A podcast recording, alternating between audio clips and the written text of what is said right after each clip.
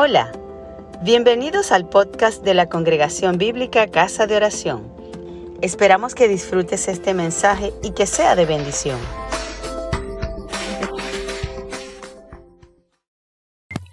Dios te bendiga. Me da mucho gusto poder presentarte este mensaje que he titulado La verdadera prosperidad. Prepara tu Biblia en la tercera epístola de Juan. Pero antes oremos. Señor, te ruego por cada persona que escucha este mensaje. Que le ayudes a comprender la verdadera prosperidad, la prosperidad según tu palabra, según tu definición. Gracias Señor por esta oportunidad. En el nombre de Jesucristo. Amén. Vamos a leer la tercera epístola de Juan, los versículos 1 y 2. Yo la voy a leer en la versión Reina Valera 1960. Dice así. El anciano Agallo, el amado, a quien amo en la verdad. Amado, yo deseo que tú seas prosperado en todas las cosas y que tengas salud, así como prospera tu alma. Amén. Para meditar en este texto, voy a hacer algo un poco inusual quiero señalar tres aspectos que tienen que ver con la verdadera prosperidad, pero les voy a dirigir por el texto bíblico desde la última frase hasta llegar a la primera. A lo largo del desarrollo de esta reflexión, se darán cuenta del por qué lo estoy haciendo de esta forma. La epístola tercera de Juan fue escrita por ese apóstol cuando estaba en su vejez. Es una carta muy personal y muy corta, pero está llena de grandes verdades sobre Dios, sobre su verdad y sobre la vida cristiana. El primer punto que quiero desarrollar dice así, la verdadera prosperidad comienza con lo espiritual. Según podemos leer en el versículo 2, la última parte que dice, así como prospera tu alma. Juan había escuchado que Gallo, un hermano en la fe y amigo del apóstol, perseveraba fielmente en la verdad, como se denota en el resto de la epístola. Al final del verso 2 le dice a Gallo, así como prospera tu alma. Es importante que veamos todo el pasaje leído a la luz de esta frase. Esta frase es importantísima, pues el trasfondo sobre el cual gira el tema de la carta. Por los versos siguientes nos damos cuenta que Gallo era fiel a Dios y a su palabra y servía con mansedumbre y dedicación a los hermanos. Aquí el apóstol le dice que sea prosperado en todo. Es el deseo. Y le dice, hace esta comparación deseosa.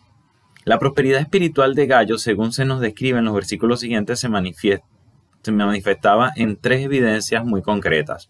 En los versículos 3 y 4 se nos dice que andaba en la verdad, es decir, seguía fielmente a Cristo, obedeciendo día a día su palabra. En los versículos 5 y 6 dice que Gallo disponía desinteresadamente los dones que Dios le dio para el servicio a las demás personas, atendiendo sus necesidades con lo que Dios le había dado. Y en el versículo 15 se puede notar que además Gallo mantenía relaciones fraternas con la gente de su congregación. Esta prosperidad espiritual tiene preeminencia. Jesús dijo, busquen primero el reino de Dios y su justicia, y las demás cosas serán añadidas. Es decir, nuestra prioridad como cristiano debe ser buscar la prosperidad en el ámbito espiritual. Pero ¿por qué es importante la prosperidad espiritual? ¿Por qué se deberíamos buscarla? La respuesta también está en las palabras de Jesús. Él dijo, no se hagan tesoros en esta tierra, donde el óxido degrada, la polilla come y los ladrones minan. Y luego lo contrasta con las riquezas celestiales, las cuales sí son perdurables y están libres de todo ese tipo de riesgos. También Jesús hizo la pregunta, ¿de qué le vale al hombre ganar el mundo entero si pierde su alma? si pierde su vida? Cada vez que llega un año nuevo nos hacemos propósitos. Las personas se prometen a sí mismas, este año sí adelgazaré, este año monto mi negocio, este año me caso, este año aprenderé a tocar la guitarra o el piano, este año dejaré el alcohol, dejaré de fumar. Todos estos son buenos propósitos realmente, pero carecen del valor perdurable si no se pone como prioridad la prosperidad espiritual. A base del ejemplo del gallo y de, gallo y por medio de tres preguntas, podríamos hacernos el siguiente test para verificar si somos prósperos espiritualmente. El test consiste, como ya dije, en tres preguntas.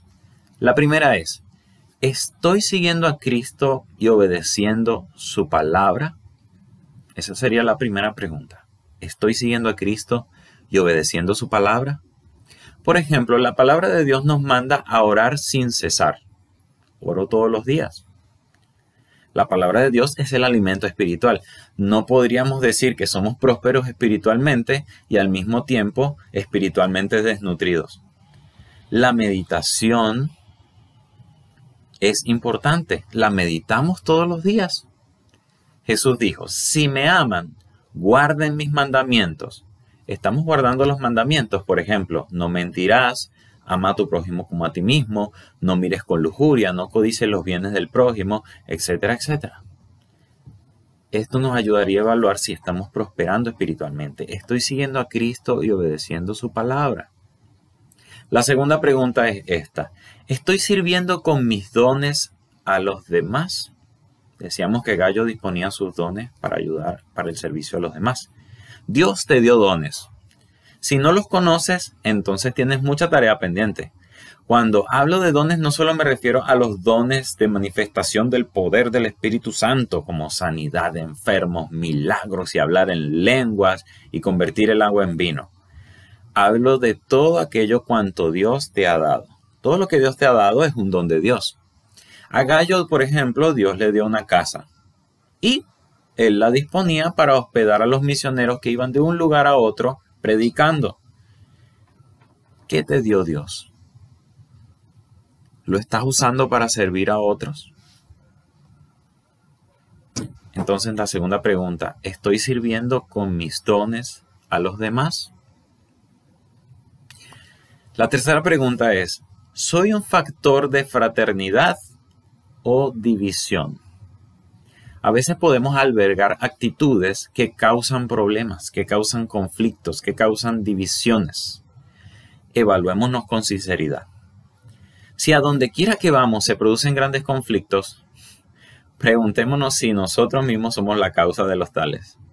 Quizá con el chisme o con chistes, a menudo con sarcasmo, Quizá dices que eh, tú eres simplemente muy sincero y por eso hablas sin pensar lo que no te importa si podrías o no herir a otro.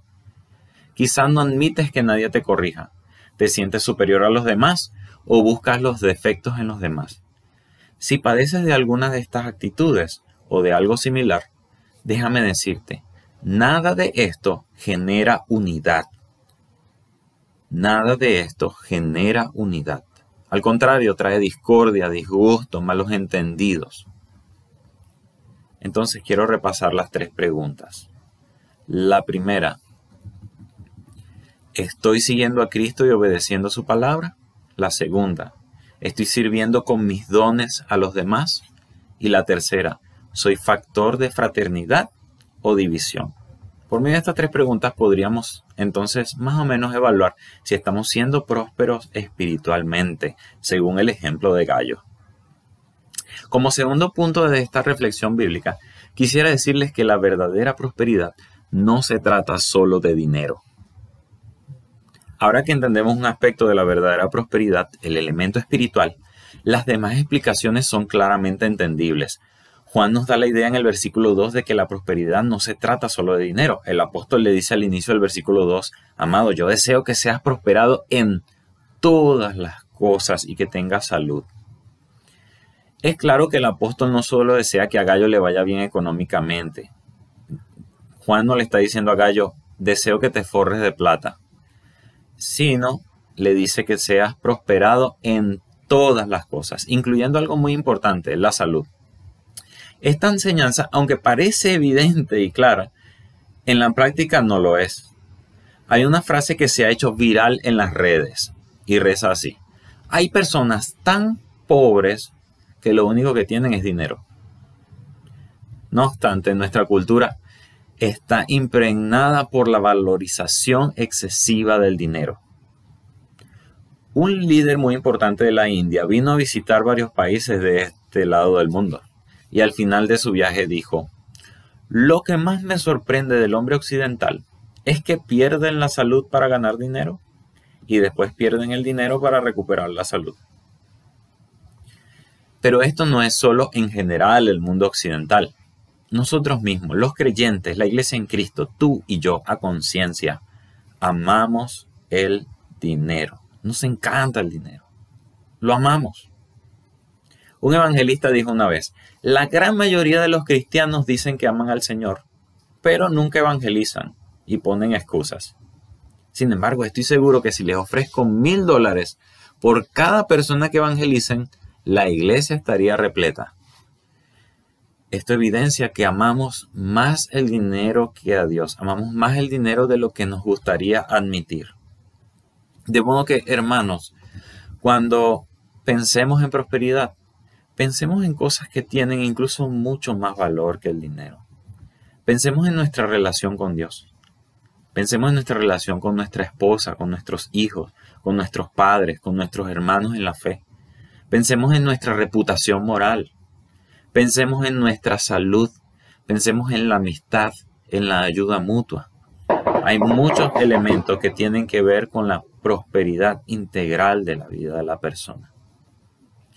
Como tercer punto quisiera decir que la verdadera prosperidad no está fuera del amor y la verdad. Lo repito, la verdadera prosperidad no está fuera del amor y la verdad. Como dije al principio, el deseo de prosperidad de Juan a Gallo tenía como trasfondo la prosperidad espiritual de Gallo. Pero es el amor de Dios lo que sustenta esa prosperidad. No es posible bíblicamente ser próspero y a la vez no amado. Juan dice que se identifica, em, Juan aquí se identifica con el epíteto de el anciano y llama a Gallo el amado. Quizá ya hayas escuchado que en el idioma original del Nuevo Testamento, que es el griego, hay varias palabras que se traducen como amor. Y la palabra que se utiliza aquí en este texto y en el resto de la epístola es la palabra agape, con su verbo agapao. Esta palabra se refiere a un amor incondicional, compasivo, un amor que no espera retribución a cambio, un amor que proviene de Dios. Juan lo aplica a Dios cuando en el cuarto evangelio dice, de tal manera amó, agape, amó Dios al mundo. Describiendo este amor, dice que en esto consiste el amor, no en que nosotros hayamos amado a Dios, sino que Él nos amó y ofreció a su Hijo como pago por nuestros pecados. En este texto tan corto que leímos, Juan se refiere, a, y, en, toda la epístola, Juan se refiere a Gallo cinco veces con esta palabra y tres de ellas aparecen en estos dos primeros versículos que ya leímos. Es de notar también que quien le dice a Gallo amado es asimismo el que se hace llamar el discípulo amado en todo el cuarto evangelio. Juan le dice a Gallo que le ama en la verdad. En todos los escritos del apóstol Juan es, es, es posible encontrar un concepto muy particular de la verdad. Para Juan, Dios, la palabra de Dios, Jesucristo y la verdad tienen una relación tan íntima, tan estrecha. Son elementos inseparables. Ya en Juan 1.1 dice que Cristo es la palabra o el verbo de Dios y es Dios mismo. En 1.14 esa palabra se hizo carne. En Juan 1.17 la gracia y la verdad vinieron por medio de Jesucristo.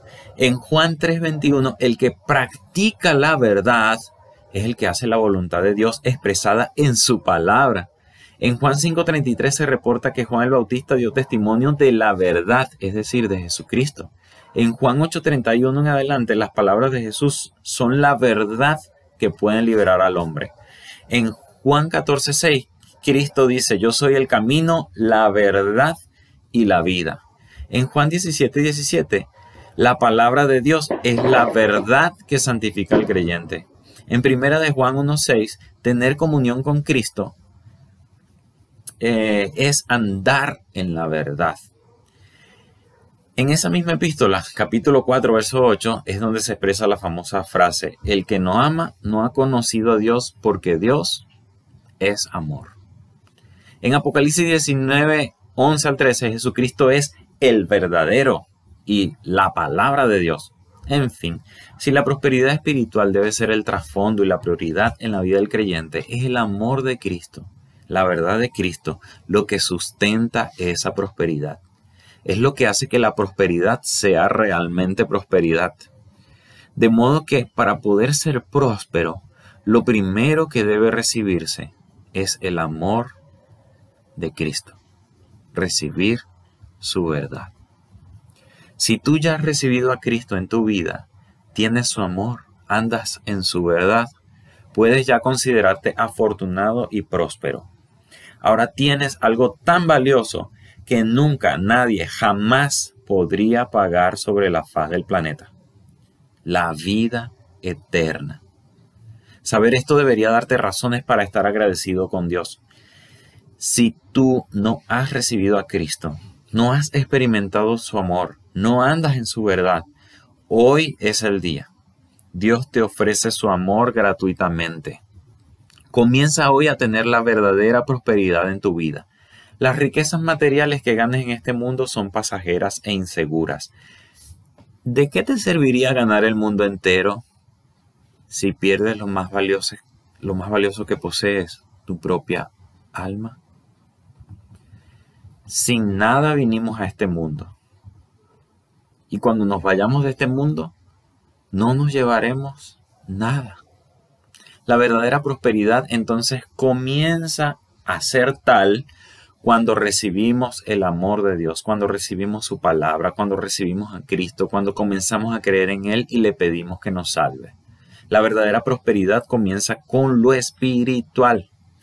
Sabré que esa prosperidad avanza en mi vida cuando obedezco la palabra de Dios, cuando pongo mis dones al servicio de los demás y cuando procuro la hermandad, la unidad.